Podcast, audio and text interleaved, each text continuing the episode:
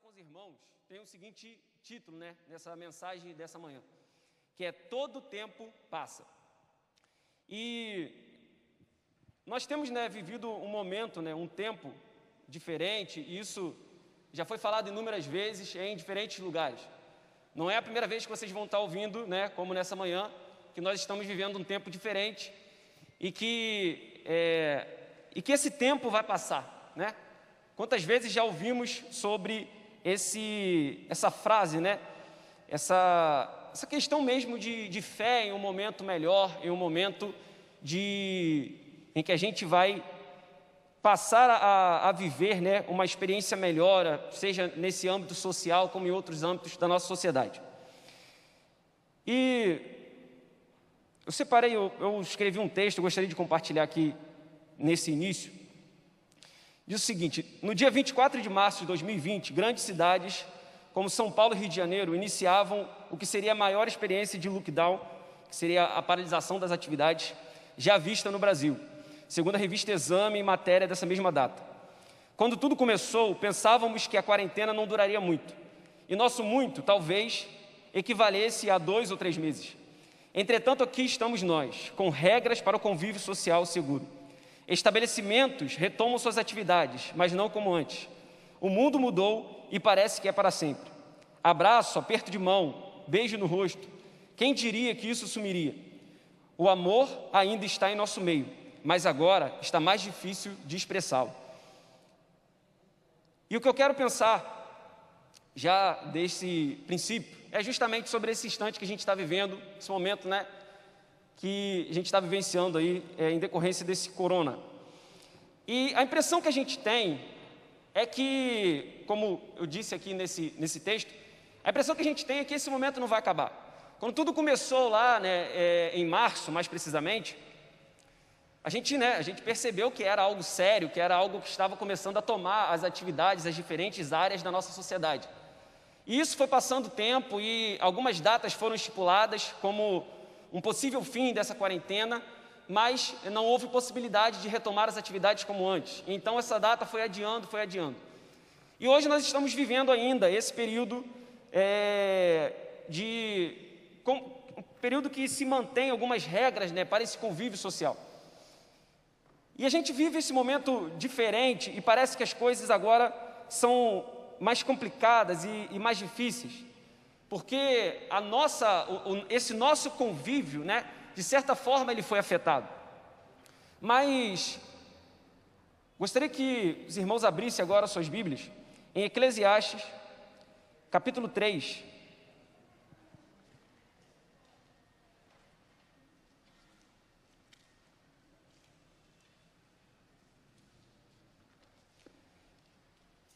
Nós estaremos lendo dos versos de 1 ao 8.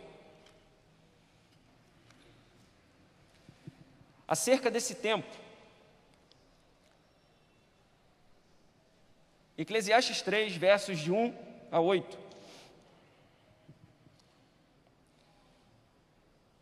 E assim vai dizer, a partir do verso 1 até o verso 8. Tudo tem o seu tempo determinado, e há tempo para todo propósito debaixo do céu. Versículo 2: Há tempo de nascer e tempo de morrer, tempo de plantar e tempo de arrancar o que se plantou, tempo de matar e tempo de curar, tempo de derribar e tempo de edificar, tempo de chorar e tempo de rir, tempo de prantear e tempo de saltar de alegria, tempo de espalhar pedras e tempo de ajuntar pedras, tempo de abraçar e tempo de afastar-se de abraçar tempo de buscar e tempo de perder, tempo de guardar e tempo de deitar fora, tempo de rasgar e tempo de coser, tempo de estar calado e tempo de falar, tempo de amar, tempo de aborrecer, tempo de guerra e tempo de paz. Nesse trecho do, do livro de Eclesiastes, do rei Salomão, né, o sábio rei Salomão, ele traz essa, essa questão dos tempos e ele estabelece alguns contrastes que são expostos nesses versos que a gente leu. Ao todo aqui, ele coloca 14 desses contrastes. E, e você consegue observar essas, essas diferenças, e parece que um vai ter uma conotação mais positiva e outro vai ter uma conotação mais negativa. E dentre esses citados, o primeiro que eu gostaria apenas de, de lembrar e é, enxergar uma, uma coisa que estamos vivendo de uma forma muito nítida, e isso é, eu pude perceber melhor através de uma pregação que há pouco tempo eu tive esse prazer de poder ouvir do pastor André Michelin, que ele falava a respeito do tempo de afastar-se de abraçar. No versículo 5 que a gente leu, diz o seguinte: tempo de espalhar pedras e tempo de ajuntar pedras, tempo de abraçar e tempo de afastar-se de abraçar. Parece que esse verso, nesse instante que vivemos, se faz de, de um imenso sentido, porque talvez a gente nunca imaginou um, um instante em que a gente não poderia abraçar o nosso próximo, mas agora a gente está vivendo essa realidade. É, nesses últimos tempos, né, eu tenho tido né, de, de quarentena, apesar de, de manter e procurar manter esse isolamento né, social, é inevitável o nosso contato que a gente tem com a nossa família. E, e eu tive contato né, com familiares durante esse tempo. Só que parece que em todo esse contato, parece que alguma coisa estava sempre entre a gente, porque era como se fosse uma, uma parede invisível, em que agora a gente se encontra né, envolto dela e parece que todos os outros humanos estão além dela. E nessa nova realidade tem sido duro, tem sido difícil a gente enfrentar esse momento. Mas, como eu disse, todo tempo passa. E seguindo, nós caminharemos em paralelo com outro texto, e se você puder deixar Eclesiastes 3 marcado, nós vamos caminhar mais precisamente com um relato que se encontra em Daniel capítulo 6, mais conhecido aí como esse trecho, né, que vai falar de Daniel na cova dos leões. É até um texto bem, bem conhecido, né, porque a gente trabalha muitas vezes até entre as crianças, né, quem já frequentou o IBF principalmente, vai ter algum momento aí que vai falar de Daniel na cova dos leões. Nós vamos estar trabalhando agora em cima desse texto, mais precisamente a início, os versos de 10 até o 13. E nós perceberemos nesse, nesse trecho, a princípio, o tempo mal vivido por Daniel e por Dário. E nesse início do, do capítulo 6, embora a gente não vá lê-lo, mas traz uma explicação do que estava ocorrendo ali à época na Babilônia. O rei Dário havia eleito alguns administradores para o seu reino, de forma né, a gerir melhor ah, o seu reinado.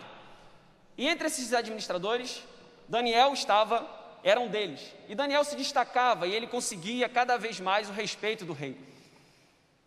E os outros desses administradores, eles começaram a sentir essa inveja e querer prejudicar Daniel. Então eles incentivam o rei a promover um decreto, que aí ele vai estar no, no verso 7, que diz o seguinte: Daniel 6,7: Todo aquele que orar a qualquer Deus ou qualquer homem nos próximos 30 dias, exceto a ti, ó rei, seja tirado na cova dos leões. Esse era o decreto instaurado ali naquele, naquele reinado. Todo aquele que adorasse a outros deuses, que não fosse ao rei Dário ali, deveria ser atirado na cova dos leões. Entretanto, entrando no texto que, que marcamos aqui a princípio, Daniel 6, do capítulo do versículo 10 até o 13, vai dizer o seguinte: Quando Daniel soube que o decreto tinha sido publicado, ou seja, quando Daniel soube, ou seja, ele tinha consciência que o, que o decreto tinha sido publicado. Quando Daniel soube que o decreto tinha sido publicado, foi para casa, para o seu quarto, no andar de cima, onde as janelas davam para Jerusalém. Três vezes por dia, ele se ajoelhava e orava, agradecendo ao seu Deus, como costumava fazer. Então aqueles homens foram ver e se encontraram, e encontraram Daniel orando, pedindo ajuda a Deus. Assim, foram falar com o rei acerca do decreto real. E eles disseram: Tu não publicaste um decreto ordenando que nos próximos 30 dias todo aquele que fizesse algum pedido a qualquer Deus ou a qualquer homem, exceto a ti, ó rei, seria lançado na cova dos leões? O rei respondeu: O decreto está em vigor, conforme a lei dos medos e dos persas, que não pode ser revogado. Versículo 13: Então disseram ao rei: Daniel, um dos exilados de Judá, não te dá ouvidos, ó rei, nem ao decreto que assinaste. Ele continua orando três vezes por dia. E a princípio, como eu falei, nós vamos ver nesse primeiro momento, esse tempo de tristeza, tempo de pranto de Daniel e do rei Dário. E a princípio, nesse texto, a gente já observa Daniel e o tempo que ele vivia. Por muitas vezes a gente vai pegar a Bíblia, a gente vai começar a folhear, vai abrir um livro, e a gente vai ler a história como se ela estivesse começando dali e nada para trás a gente às vezes consegue ter dimensão do que está acontecendo. Mas quando a gente olha para Daniel e o verso o verso de número 13 relata bem isso, diz: Então disseram ao rei Daniel, um dos exilados de Judá. Judá tinha sido invadida pelo reino babilônico. E nessa invasão, né, houveram deportações que de várias é, pessoas né, em, em grupos separados foram enviados diferentes tempos à Babilônia, para esse exílio babilônico.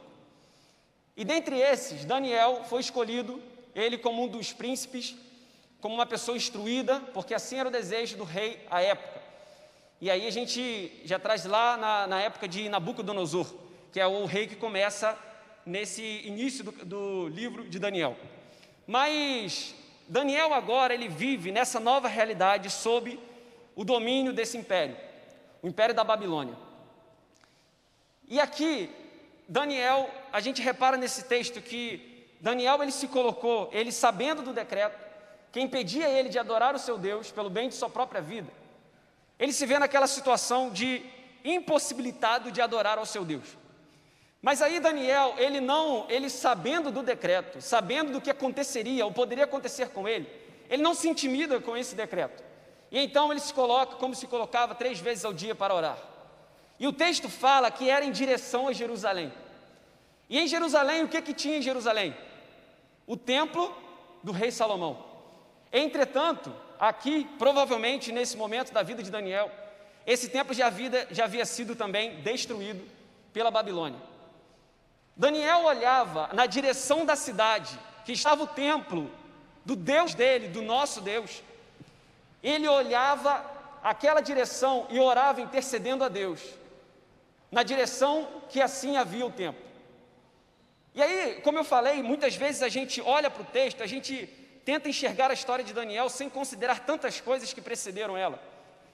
Mas imagine Daniel vivendo nesse exílio e sendo uma pessoa justa e íntegra, como o texto muitas vezes revela. Ele se mantendo como fiel e ainda tendo né, que lidar com essas perseguições, com esse tipo de dificuldades a qual ele enfrentou com esses outros colegas assim de ofício. Mas Daniel não se recusa, não se recua diante desse decreto e assim ora a Deus. E aí Daniel vivia esse momento, esse tempo de tristeza, esse tempo de distância da sua terra, de distância de Judá, de distância de Jerusalém. Mas todo o tempo passa. E aí, continuando o texto, verso do 14 até o 18, a gente vai ver o tempo mal do rei Dário. E vai dizer o seguinte, verso 14 até o 18: Tendo o rei ouvido estas coisas, ficou muito penalizado e determinou consigo mesmo livrar a Daniel. E, até o pôr do sol, se empenhou por salvá-lo. Então aqueles homens foram juntos ao rei e lhe disseram: Sabe, ó rei, que é lei dos medos e dos persas que nenhum interdito ou decreto que o rei sancione se pode mudar. Então o rei ordenou que trouxessem a Daniel e o lançassem na cova dos leões. Disse o rei a Daniel: O teu Deus, a quem tu continuamente serves, ele que te livre. Verso 17: Foi trazida uma pedra e posta sobre a boca da cova, selou ao rei com o seu próprio anel e com um dos seus grandes, para que nada se mudasse a respeito de Daniel. Versículo 18: Então o rei se dirigiu para o seu palácio, passou a noite em jejum e não deixou trazer à sua presença instrumentos de música e fugiu dele o sono. Assim como esse momento de tristeza que Daniel enfrentava por estar longe de sua terra, por estar agora vendo o seu povo sendo assim escravizado por uma outra nação, o rei Dário também experimenta um momento de, de tristeza, de choro, de pranto. E o texto coloca aqui dizendo que o rei se dirigiu ao seu palácio, passou a noite em jejum. E não só, ele diz, e não deixou trazer à sua presença instrumentos de música. E ainda diz sobre essa perda de sono, e fugiu dele o sono. O que aconteceu com o rei Dário foi um momento de tristeza. Mas como eu falei aqui e volto a repetir, todo o tempo passa. E assim foi na vida de Dário, ao sentir tristeza pelo profeta Daniel, e assim também de Daniel. Mas continuando o texto, nós vamos agora ao segundo momento, em que percebemos então o tempo bom de Daniel e de Dário. E voltando, como eu disse, ao texto de Eclesiastes 3,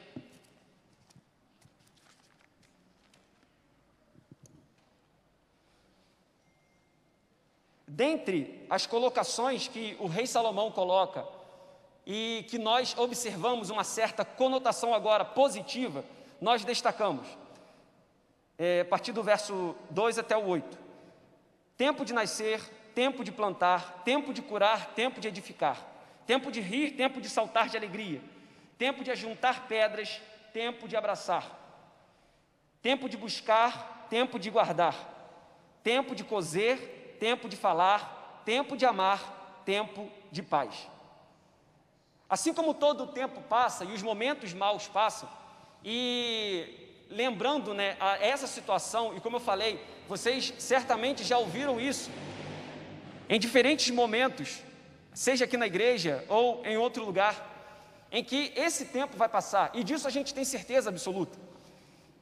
E aí a gente chega aos momentos bons. E Daniel, capítulo 6, verso do 19 ao 23, a gente observa essa virada do tempo e essa chegada de um tempo bom à vida de Daniel e de Dário. E diz o seguinte, no verso 19 até o 23: Pela manhã, ao romper do dia, levantou-se o rei e foi com pressa à cova dos leões. E aí o verso 20 vai dizendo, em continuação: Chegando-se ele à cova, chamou por Daniel com voz triste. Disse o rei a Daniel: Daniel, servo do Deus vivo, dar-se-ia o caso que o teu Deus, a quem tu continuamente serves, tenha podido livrar-te dos leões? Verso 21. Então Daniel falou ao rei: Ó rei, vive eternamente. O meu Deus enviou o seu anjo e fechou a boca aos leões, para que não me fizessem dano, porque foi achada em mim inocência diante dele. Também contra ti, ó rei, não cometi delito algum. Então o rei se alegrou sobremaneira e mandou tirar Daniel da cova. Assim foi tirado Daniel da cova, e nenhum dano se achou nele, porque crera no seu Deus.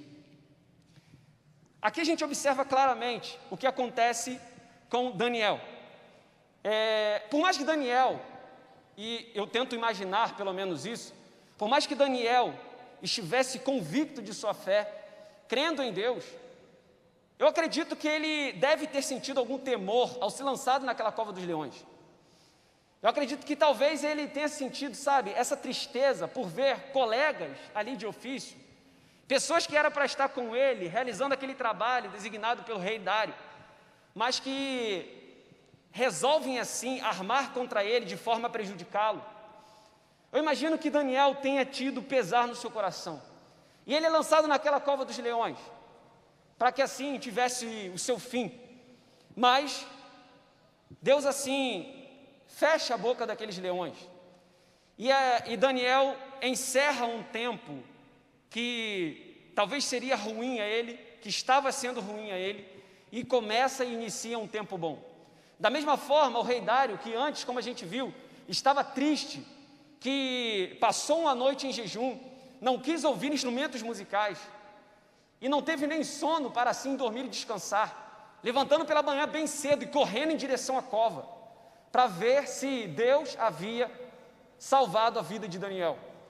E assim o rei Dário, ele encontra Daniel. E Daniel respondendo a ele: Ó oh, rei, vive eternamente. E o coração daquele rei se enche de alegria sobremaneira. E inicia esse tempo de alegria e de paz a vida daquele rei. Mas, como eu já disse aqui anteriormente, todo tempo passa. E assim como os, te os tempos que a gente considera ruins, eles passam, o tempo bom também passa. Isso que eu estou dizendo é algo muito nítido à nossa vida. Só que às vezes a gente tenta não acreditar nisso, porque a gente tornaria essa vida que a gente muitas vezes se apega a uma vida que, que na verdade se encontra muito instável e fraca. Só que, da mesma forma que a gente vive momentos ruins, a gente vive momentos bons. E os tempos vão se passando, porque nessa realidade que a gente vive, nesse momento, é uma realidade em que nós experimentamos esse ciclo dos tempos. Porque haverá um tempo em que se plantará, mas haverá o tempo também de colher o que foi plantado. Haverá um tempo que uma roupa será rasgada, mas também haverá o tempo que essa roupa poderá ser costurada. Haverão diferentes tempos nessa terra. Então, quando a gente observa isso, a gente vê que nossa esperança não pode estar depositada naquilo que essa terra pode gerar. Mas assim trazendo a palavra de Cristo, quando ele olha, não ajunteis tesouros na terra, aonde o ladrão, aonde a ferrugem, a traça corrompem, mas ajuntei os vossos tesouros nos céus. E aí, quando a gente olha para isso, a gente caminha, e, e eu quero encerrar nesse ponto, que diz o seguinte: embora todo o tempo passe, a eternidade apenas chegará. E como a gente está observando aqui a história de Daniel, e trazendo também né, esse paralelo com Eclesiastes 3, lá em Eclesiastes 3, no versículo 11, Salomão vai dizer o seguinte: Ele fez tudo apropriado ao seu tempo, também pôs no coração do homem o anseio pela eternidade. Mesmo assim, ele não consegue compreender inteiramente o que Deus fez. Salomão diz que Deus colocou no coração do homem o anseio pela eternidade.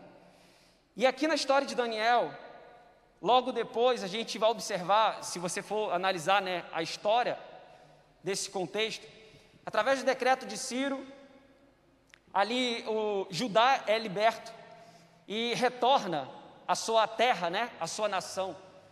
E o governo, esse governo né, de Ciro ainda banca uma reconstrução, uma, um, um, incentivo a, a, esse renovo, a, essa, a esse restabelecimento naquela terra. E aí a gente vai observar mais isso em Esdras, Neemias, a respeito de reconstrução de muralhas. Depois o novo templo se ergue. E aí nos tempos de Cristo, esse templo é reformado por, por Herodes. Mas esse templo também é destruído em 70 depois de Cristo. E as coisas, você repara que os momentos bons vêm, os momentos maus também, depois vem momentos bons e depois maus. Mas existe uma coisa, irmãos, que diferente do tempo que sempre passa, existe uma coisa que somente chegará e essa coisa é a eternidade. E observando essa eternidade, Daniel capítulo 12, versículo 13, ele vai dizer: Tu, porém, segue o teu caminho até o fim pois descansarás e ao fim dos dias te levantarás para receber a tua herança. E em 1 João, capítulo 2, versículo 25, 24 e 25, 1 João, capítulo 2, verso 24 e 25, vai dizer assim a palavra do Senhor: Quanto a vocês, cuidem para que aquilo que ouviram desde o princípio permaneça em vocês. Se o que ouviram desde o princípio permanecer em vocês, vocês também permanecerão no Filho e no Pai. Verso 25. E esta é a promessa que ele nos fez: a vida eterna. A mensagem, irmãos, resumindo toda essa mensagem que construímos juntos nesse momento, é que todo o tempo aqui vai passar. Sabe? Tenha certeza de uma coisa: esse isolamento, tudo isso que você está enfrentando agora, você está achando ruim, isso vai passar. Quantas vezes, e isso também já foi falado inúmeros momentos, tantas vezes o mundo já enfrentou uma calamidade grande. Sabe, as guerras que enfrentamos, não nós, mas aqueles que antes de nós estiveram aqui, as recentes guerras, Primeira e Segunda Guerra Mundial, a gripe espanhola, que tantos falam em comparação a esse momento que a gente vive, que matou muito mais gente do que agora essa triste doença tem assim afligido. E essa doença que veio no ano em que estava encerrando a Primeira Guerra Mundial, 1918. Então, o que eu quero te mostrar é que aqui na terra, tempos bons vêm e tempos maus também. Tempos de plantio vêm, tempos de colheita também. Mas o que que mantém um cristão? O que que mantém um cristão firme, constante e sempre abundante no Senhor? São os olhos dele voltados à eternidade. Esse trecho, esse verso que lemos, e esta é a promessa que ele nos fez, a vida eterna. O que eu quero que você saia daqui nessa manhã, convicto, com certeza em seu coração, é que todo tempo passa, mas a eternidade apenas chega. E que nós venhamos colocar o nosso coração na eternidade que, que teremos com o nosso Deus Pai. Eu gostaria que você fechasse seus olhos agora e iniciasse esse momento de adoração, de, de louvor e de oração de você com o Pai. Eu não sei como que encontra a sua vida, irmão. Eu não sei o desespero que hoje você vive, a tristeza. Mas esse tempo vai passar. Todo tempo passa. Mas a eternidade apenas chega na sua oração agora, sabe? Se apresente diante de Deus. Apresente a sua vida e coloque diante dele. Falando, Senhor,